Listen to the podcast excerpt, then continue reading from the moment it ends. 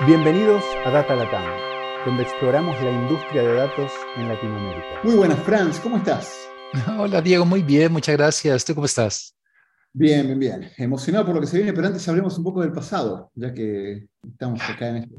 Qué rico fue viajar al Perú otra vez. Bueno estar allá con, con clientes. Eh, estoy con muchas ganas ya del siguiente evento, que ya tenemos en cabezas, pero estamos fijando dónde. Pero pronto, pronto viajaremos otra vez.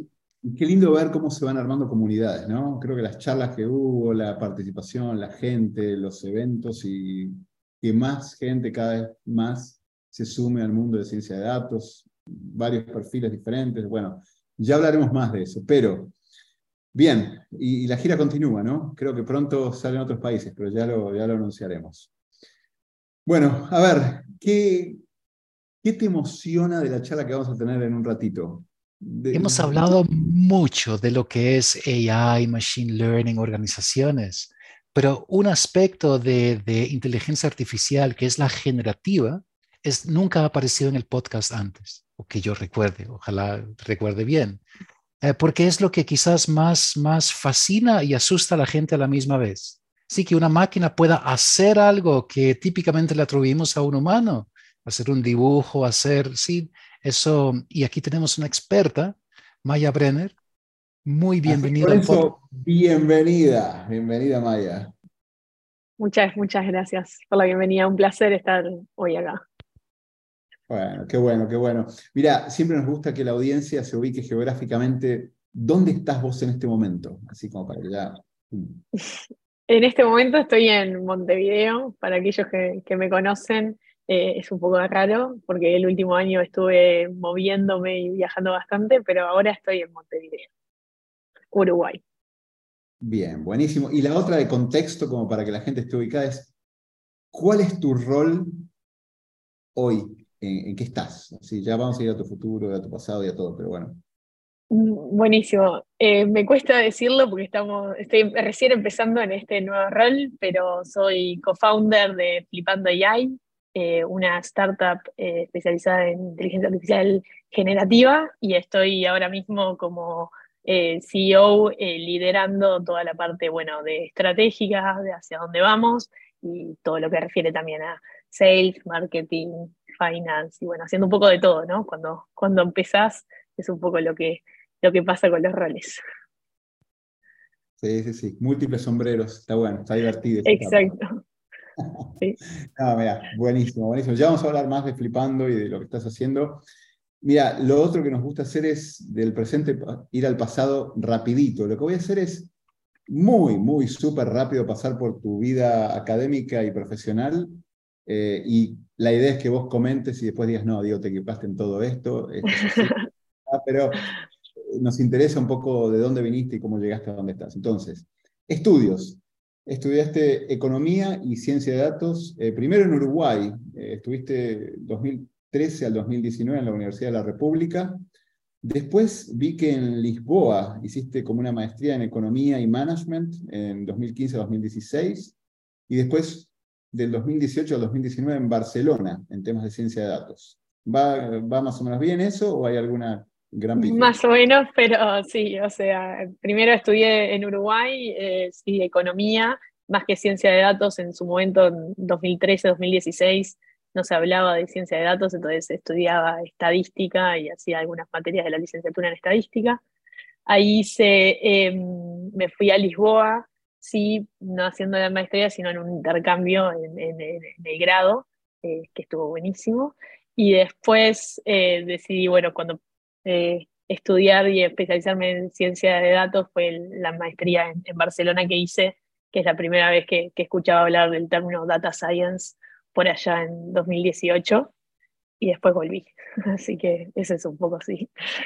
Y ahora pasamos a tu vida profesional, pero ¿siempre fuiste así de matemáticas y estadísticas desde que empezaste con economía en Uruguay o no? ¿Fue algo que fue ganando bueno, eso, un poco lo que yo siempre digo es que no, sabía que se podían aplicar las matemáticas y, la estadística para resolver este tipo de problemas.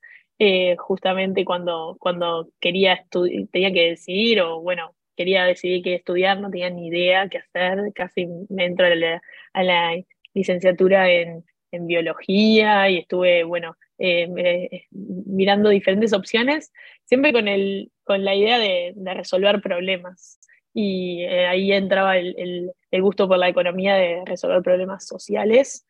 Y, y, bueno, y ahí cuando empecé a estudiar economía, empecé a descubrir con la estadística y con la matemática de que para poder resolver la mayoría de los problemas en el mundo, no digo todos, eh, hay que entender cómo, cómo modelarlos y bueno, cómo, cómo de cierta manera codificarlos para, para poder llegar a esas soluciones. Entonces ahí fue que, que me tiré más para, para, el área de los datos y empezar a, a, a resolver problemas con, con, datos.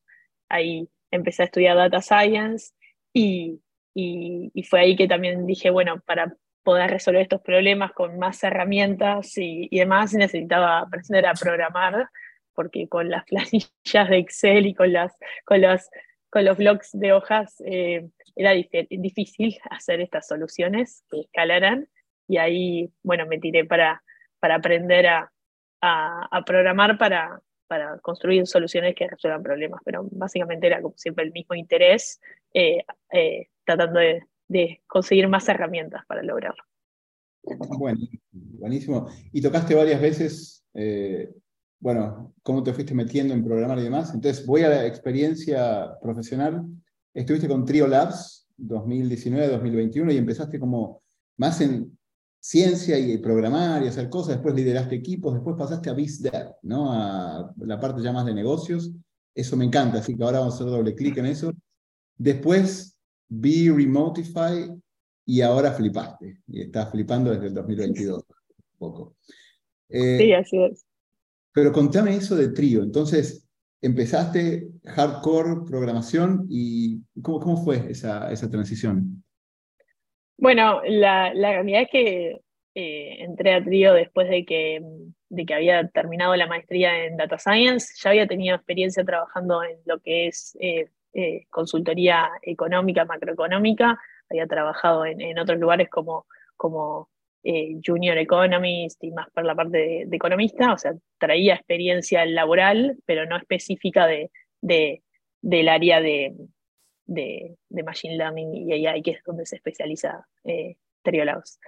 Entonces, cuando entré, em, dije, quiero ir al lugar donde pueda aprender más, y siempre lo digo, y fue donde me dijeron, acá sos la junior más, junior de los junior. Y dije, bueno, ok, soy.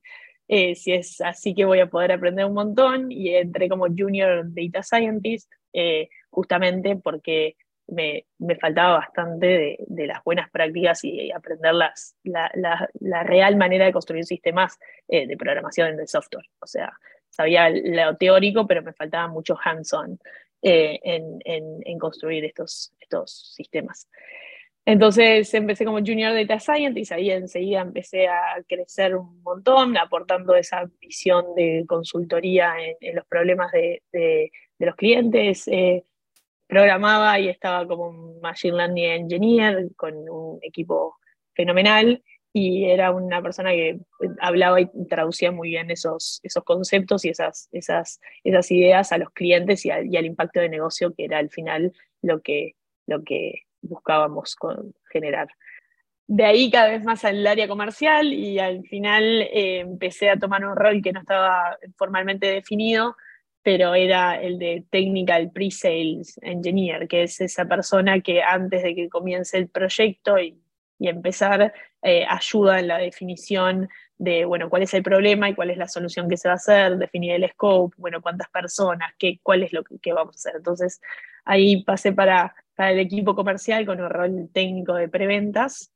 Y, y, después terminé liderando el equipo comercial como Head de Business Development eh, en el momento que, que, se fue el Head de Business Development y, y, bueno, yo tenía la experiencia de haber conectado los mundos técnicos y, comerciales, entonces empezamos a, a, crecer y armar el equipo formalizando las áreas de eh, preventas técnicas, eh, ventas, marketing, eh, customer success y, bueno, eso fue lo que hice ahí el último año. Te entretuviste y genial, mira, después sabemos más de eso, pero si querés, así, una, saltaste de ahí a Be Remotify, estabas haciendo, creo que ya estabas buscando emprender y te estaba picando, y, me puedo imaginar cómo fluye todo ese tema, pero sí, entonces, ¿cómo fue toda la, fase de emprendimiento, si lo querés, para llegar a Flipando? Bueno, en verdad lo de, de Be Remotify fue bien de esas cosas que dentro de una crisis aparecen oportunidades, o sea, empezamos cuando era la, pandemia, estábamos encerrados con, con mi hermana y mi cuñado hablando de cómo, cómo nos van a hacer llegar los beneficios que teníamos en la oficina a nuestras casas. Y entonces empezamos a hablar de, bueno, de armar algo para hacerle llegar, sobre todo a, las, a, las, empresas que tenían eh, beneficios, eh, bueno, desde los escritorios, monitores y todo eso, hasta el café, las golosinas, los chocolates y demás.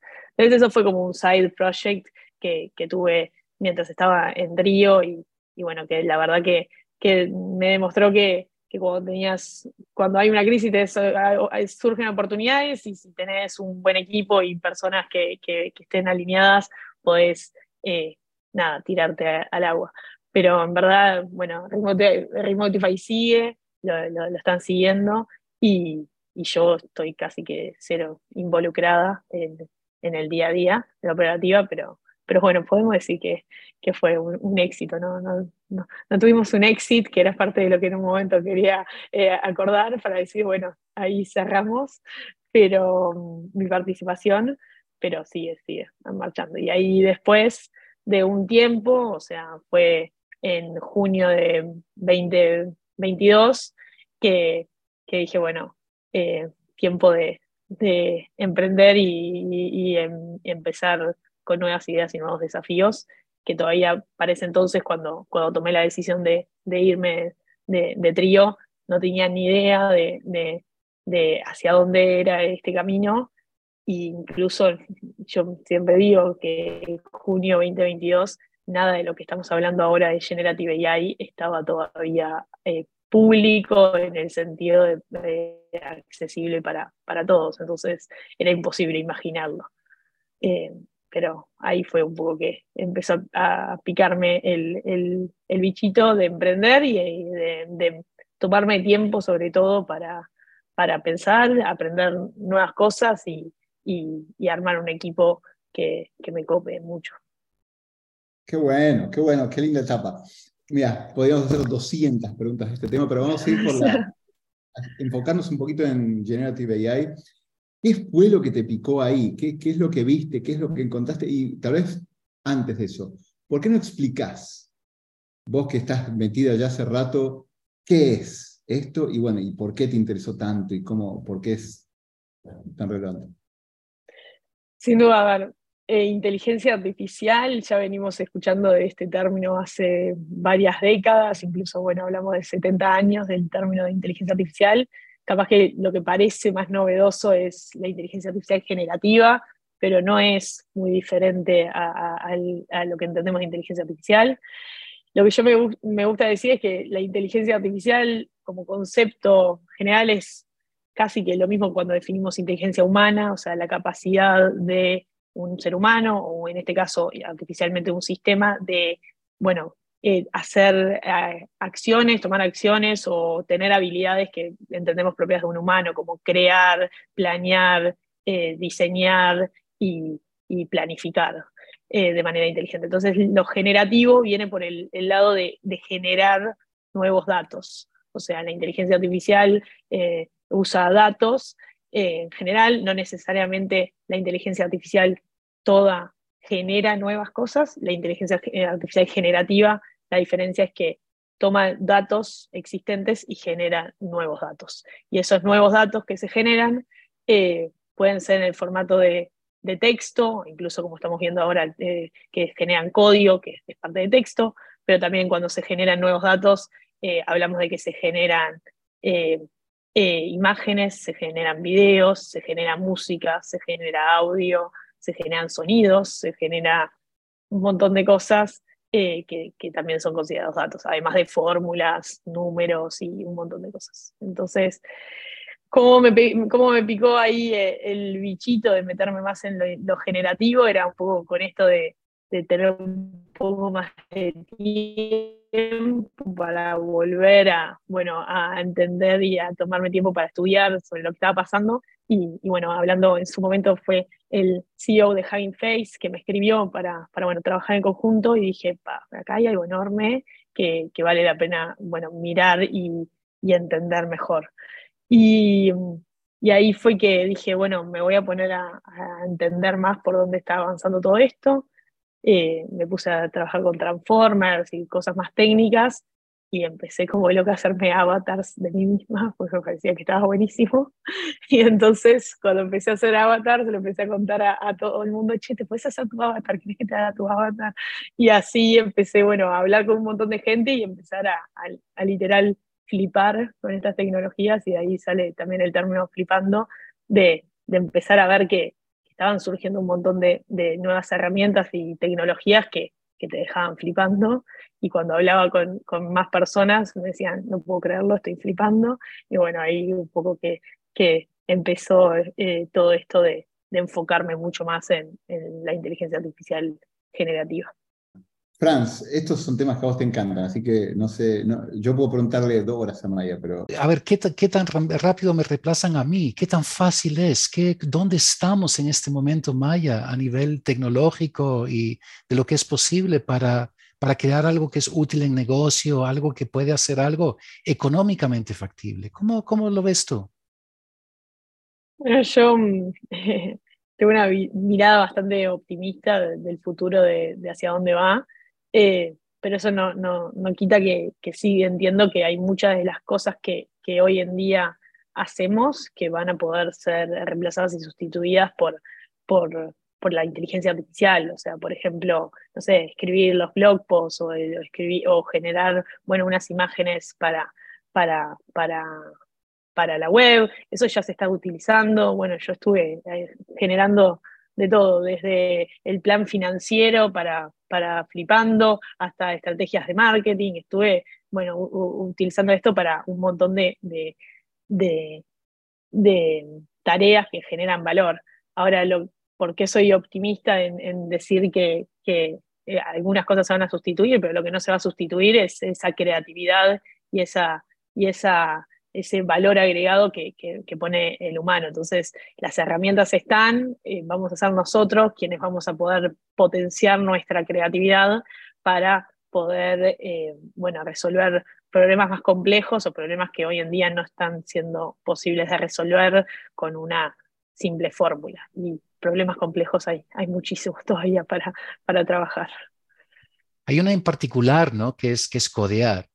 Entonces, em, en, mi visión personal, a mí me gusta mucho el, fenómeno de, trabajar en ciencia y datos con una aproximación código primero. Sí, porque código permite muchas cosas. Lo puedes versionar, lo puedes inspeccionar, lo puedes leer, lo puedes auditar, es la base para lo que sigue. Y lo que yo me imagino, pero solo me imagino, Maya, porque yo en eso no he tenido tanto tiempo de jugar, es que esto va a ser em, una, una, ventaja para ese tipo de aproximaciones, porque la base la podemos dejar escribir una, una IA que nos escribe el código base. Después entra lo que tú mencionas, no solamente la, creatividad, pero también perspicacia humana para corregir, para poner el punto en la I, y podemos generar mucho más rápido, eh, más si ya tenemos una base de, código primero en nuestra infraestructura. Sin duda. A mí lo que me gusta decir de, a veces le, saco como la palabra código, porque a veces las personas lo ven como lejano de, de, bueno, yo no sé programar, no sé escribir código, entonces, ¿cómo puedo hacer para utilizar esto? Para mí lo, lo más novedoso de, de hoy en día de estas herramientas es que se volvió accesible comunicarse y hablar con el sistema de inteligencia artificial sin necesidad de saber escribir código. Antes eran pocos los que los que podían comunicarse con estos sistemas. Justamente en 2010 se hablaba de que el, trabajo más sexy era el de data scientist, que básicamente es porque sabe programar, sabe el problema de negocio y sabe, bueno, de estadística.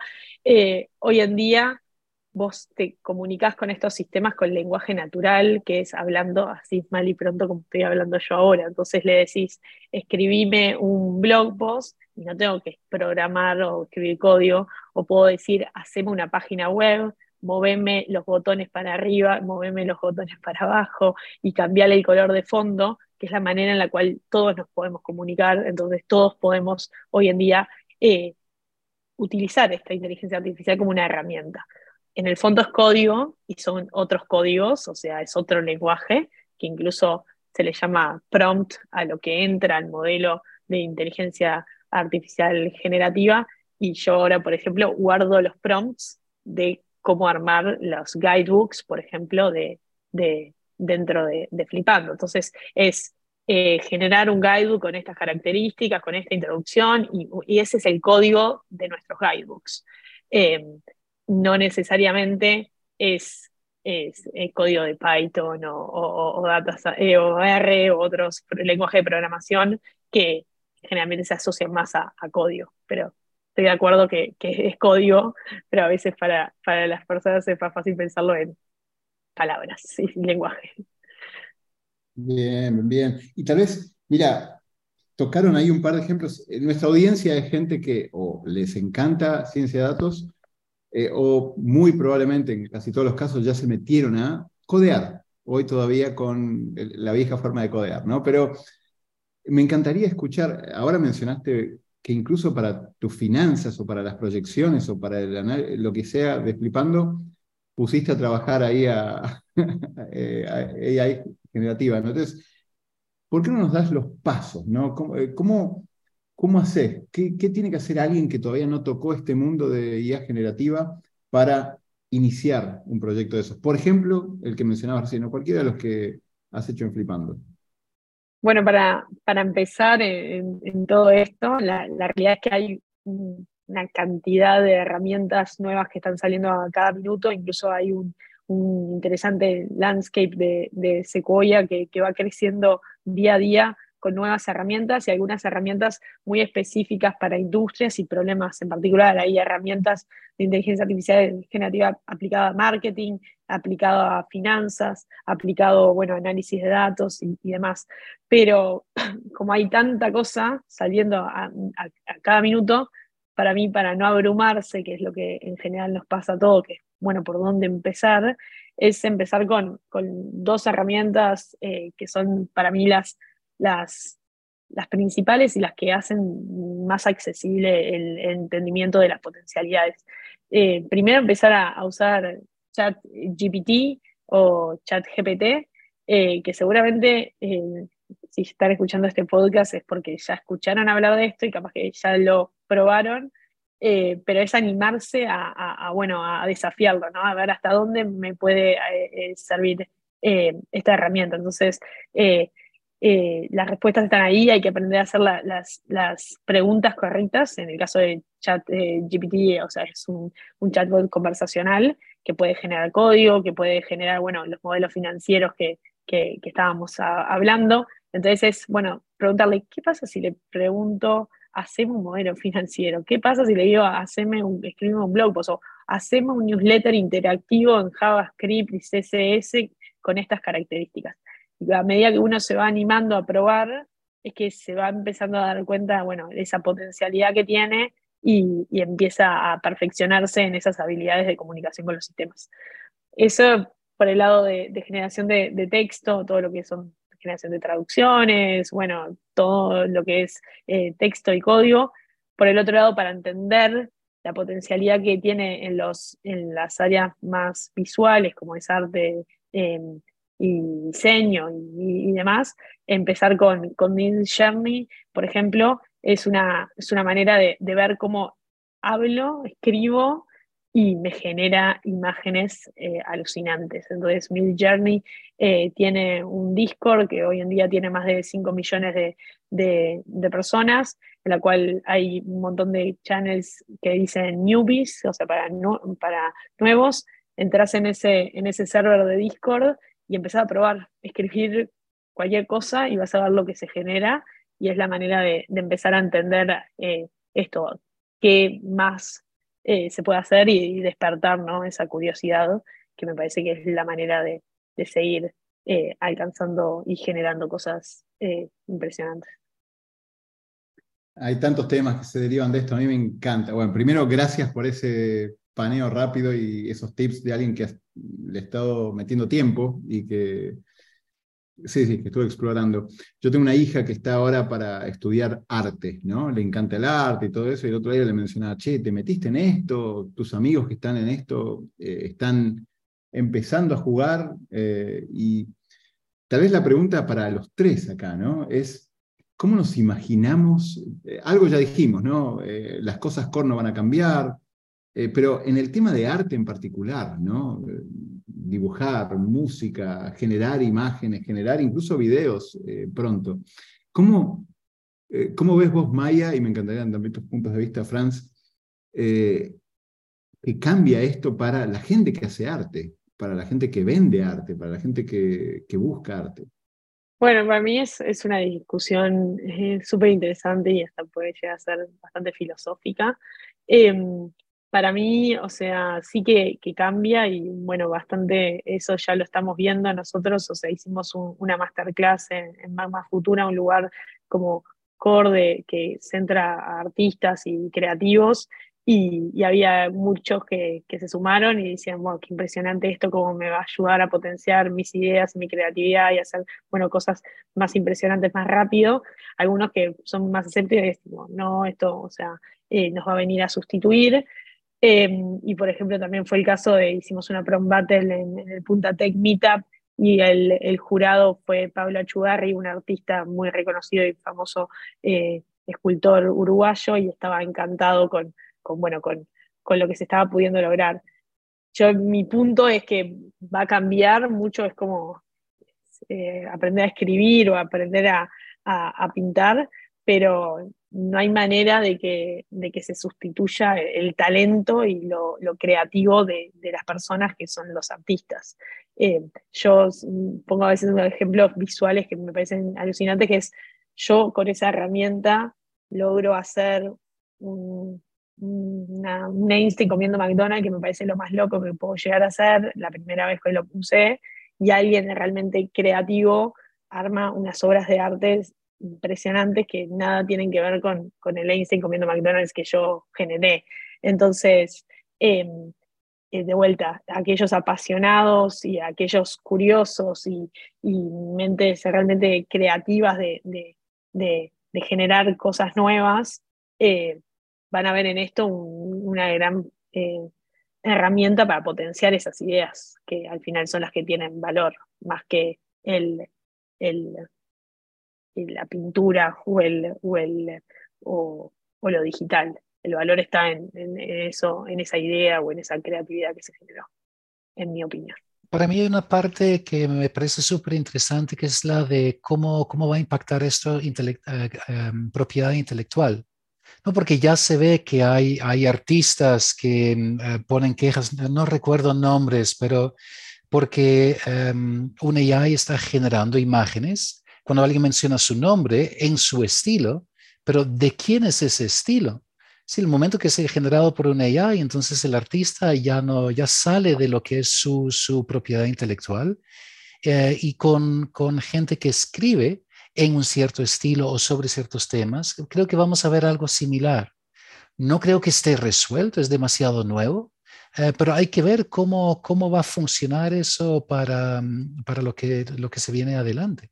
Sin duda, sin duda que hay que regular y falta mucha regulación en, todo esto. Parte de lo, eh, por así decir, estaba el Chief AI Scientist de, Meta diciendo que el ChatGPT no era nada eh, revolucionario. Lo revolucionario fue el nivel de adopción que tuvo por haber dicho de esto tan accesible. Para mí, el, hacer estas herramientas accesibles a, todo el mundo tiene una gran oportunidad en bueno, alcanzar la democratización de, la inteligencia artificial, pero sin duda que tiene muchísimos riesgos si no se, regula y se modera de cierta manera de, bueno, de, reconocer el valor que cada uno eh, tiene en, esto que, está abierto para, para todos. Entonces, eh, hay que trabajar en la, en la, en la regulación de, estas, eh, de estas herramientas y en, bueno, y en eso de, aportar la propiedad intelectual para las personas que, que, lo hacen. Hoy en día hay prompts marketplaces, por ejemplo, donde las personas que generan ciertas imágenes, ciertos prompts, pueden vender ese prompt. No, no, es solo vender la, la, imagen, sino que es bueno vender ese prompt y hay toda una parte de, bueno, los datos que son públicos y los datos que, no son públicos, y en algunas herramientas y en algunos modelos se está, em, se está incluso em, eh, diciendo que las personas pueden hacer opt-out, o sea, pueden decidir que sus, sus, datos y su información no se utilice para entrenar los modelos. Bueno, que eso puede tener ventajas para, para para las personas, ¿no? Decir, bueno, mi estilo es mío propio y entonces no va a ser utilizado para, para que estos modelos eh, generen cosas con mi estilo. Por otro lado, eh, va a perder de visibilidad en lo que puede llegar a, generarse con, un estilo propio de una marca registrada. ¿no? La conversación ahí está súper interesante. Y tal vez, Maya, me dejas ahí el perfecto segue para preguntarte, ¿Cuál es el rol de Flipando en todo esto? Eh, no sé si te lo definió algún, alguna inteligencia artificial generativa, no, no, pero en serio, ¿cuál es el rol? ¿Cómo lo ves? ¿Qué, es lo que querés que es Flipando? O vos y tu equipo, obviamente, ¿no? ¿Qué, están pensando? Sí. Justamente nosotros queremos eh, aportar en ese rol de democratizar el acceso a estas herramientas y tecnologías de inteligencia artificial. Sabemos que la democratización de esto es, una, misión muy ambiciosa, de que, bueno, lo que hablamos de eh, que ningún ser humano se quede atrás. O sea, entendemos que, que nuestro rol es decir, nosotros tuvimos la suerte y el contexto para, como decíamos, tener tiempo para meternos en, esto y poder, bueno, ver el, el, valor que tiene, pero cada vez va a haber una brecha más grande entre aquellos que adoptan estas tecnologías y hacen uso de ellas y aquellos que no. Y eso impacta en todos los sentidos, en, todas las industrias. Eh, hay una frase que está dando vueltas bastante conocida que dice, no, no nos va a sustituir la inteligencia artificial, nos va a sustituir a alguien que sepa utilizar la inteligencia artificial mejor que nosotros. Entonces, el rol de desde Flipando es, bueno, acercar estas, estas herramientas y este conocimiento a, más personas para aportar en que, esa brecha sea cada vez menor y, bueno, que, podamos todos eh, eh, generar valor y vernos beneficiados por ese valor agregado que, trae la inteligencia artificial. En particular, para lograr eso, estamos trabajando en desarrollar dos productos, uno que se llama Flipando Kids, que viene por el lado de enseñarle a los niños eh, sobre inteligencia artificial, eh, haciendo parte de lo que yo decía de probar chat GPTs hasta que no lo probás y no, no jugás y realmente lo tomas como un juego, no, no terminas de entender eh, de qué va. Entonces, una plataforma AI Play Learning Platform para aprender haciendo, para niños enfocado. Eso lleva su tiempo para poder hacerlo por todo lo que implica los riesgos, la moderación, el contenido, los datos hoy por hoy como están entrenados los modelos, eh, perpetúan sesgos, tienen un montón de, riesgos para, para que los niños puedan hacer un uso y un uso moderado y controlado. Entonces, bueno, en eso estamos trabajando.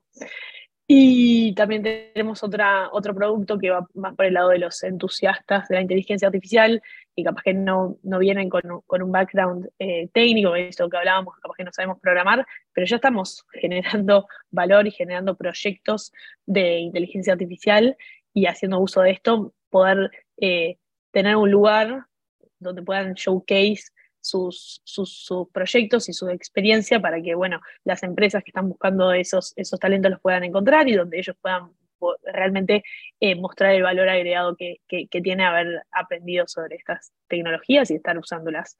Eh, sería como una mezcla entre, me gusta decir, entre GitHub, Dribbble y todas las plataformas, Hugging Face, por ejemplo, también, donde vos mostrás que, que estás utilizando, pero enfocado a los proyectos que, que estamos y el valor agregado que estamos eh, eh, aportando. Me encanta, me encanta. Che, buenísimo, buenísimo. Eh, me imagino. ¿cuán, cuán, grande es el equipo? ¿Quiénes son? ¿Cómo, ¿En qué fase están en Flipando? Estamos super early, y esto está avanzando más rápido de lo que todos nos habíamos imaginado. Somos tres, somos tres socios fundadores eh, y, Ives, eh, está en Nueva York, está terminando la maestría en Ingeniería Audiovisual en NYU, y entonces, bueno, tiene todo de primera mano lo, más eh, cutting edge y state of the art que existe en, todo ese, en ese ecosistema de audiovisual y generación de, de, imágenes video. Y está Dana, que está acá en Montevideo también, una persona hiper creativa y, y curiosa que, que venía de, de, esto, de áreas más tradicionales y que empezando a, conversarse nos dimos cuenta que juntando la experiencia que ya teníamos cada uno podíamos eh, lograr esto. Somos nosotros tres y a esta altura estamos eso, haciendo un poco de todo, estamos avanzando en los dos MVPs eh, ya tenemos, eh, bueno, una landing y un montón de beta testers ansiosos por empezar a, probarlo. Eh, estamos eso, avanzando con bastante cautela en el sentido de, cómo disponibilizar estas herramientas para que cumplan el, objetivo y el fin que, nos propusimos. Qué lindo, qué bueno y qué interesante, Che. La verdad, felicitaciones por toda la, buena energía que tenés con todo esto y el aporte que van a generar eh, tengo un chiquito aparte de siete años, la artista, a la cual le va a venir bien este podcast, y uno de siete años que está listo para, para Flipando Kids, así que ahí estaremos esperando. Eh, Maya, una última pregunta. ¿Cómo haces o qué sugerís para quienes quieren mantenerse al día de lo que está pasando con todo esto de inteligencia artificial generativa? Eh, ¿Hay eventos, hay foros, hay algún website, hay alguien que sigas en Twitter? ¿Qué, ¿Cuál es tu forma de mantenerte al día con, con esto? Eh, vos lo dijiste tal cual, o sea, es siguiendo a muchos referentes en, Twitter y en, y en, LinkedIn. Una de las cosas que por lo menos eh, me pasó a mí, que, pensaba que todo el mundo estaba hablando sobre esto y era porque básicamente el algoritmo a mí me estaba mostrando un montón de cosas porque seguía un montón de influencers y referentes, eh, pero entendía que saliendo un poco de, de mí, ¿no? De mi perfil de Twitter y de LinkedIn, no, no era eso que se está hablando en todos lados. Entonces, seguir a, referentes de la industria, thought leaders específicos de las áreas, o sea, la inteligencia artificial generativa es muy amplia, entonces hay algunos especializados, bueno, en, en, video, en música, en arte, en, código, en generación de, de, de, código para BI, entonces, bueno, buscar a esas personas eh, referentes y después sí, conectar con esas personas y, y, ir a los eventos y a, las, a las, comunidades que eh, a veces nos imaginamos que, que, está muy lejano y que es, es muy difícil de acceder a, esas personas, pero la realidad es que hoy por hoy la comunidad, bueno, de, de Data de la TAM es grande, podemos pensar, pero en general es, es bastante chica la comunidad, si pensás de ML Ops, ML en general, Generative AI, y cuando vas a, una conferencia, a un evento de estos, eh, te puedes acercar a, los speakers, te puedes presentar, puedes hablar y después generar esas conexiones, eh, eh, creo que aporta muchísimo valor. Incluso me pasó eso, o sea, en los últimos años, mm, durante la pandemia un poco más difícil, pero habiendo viajado y, habiendo participado de conferencias, después ya me parecía que, éramos todos los mismos en todos lados. Entonces pasa eso, que que cuando te empezás a, meter eh, en las comunidades, empezás a conocer a, esos referentes y, te permite tener información más curada, porque hay muchísima información, lo difícil es encontrar información curada. Por eso también estamos haciendo un Discord de Flipando AI y un newsletter de Flipando AI, eh, sobre todo agarrando el contenido que ya existe eh, publicado por otros referentes en inglés y tratando de disponibilizarlo de manera sencilla eh, en, español para, la comunidad de Latinoamérica y la comunidad hispanoparlante. Genial. Yo creo que la respuesta óptima es flipando. Si uno quiere estar al día de qué está pasando con todo esto, es seguir bastante de cerca a Maya Brenner, a Flipando, al equipo. Maya, espectacular. De nuevo, eh, de nuevo, felicitaciones. Muy lindo lo que están haciendo y súper interesante este espacio, este campo y todo lo que, lo que va a haber de nuevo en los próximos años. Así que muchísimas gracias por tu participación en el podcast de DataTam y dale, hacemos una próxima pronto para ver cómo, cómo evoluciona todo esto. ¿Te parece? Buenísimo, muchísimas gracias, un placer y creo que estos espacios justamente de el podcast de Data Latam y, bueno, y todo lo que están haciendo ustedes es lo que ayuda en, la misma eh, misión que estamos de poder acercarle estas, estos conocimientos o estos conceptos que parecen como muy eh, lejanos, volverlos más accesibles para todos, así que muy feliz de participar. Y gracias. Muchas gracias. Chao. Gracias por acompañarnos en nuestra exploración del mundo de ciencia de datos en este Data Latam Podcast.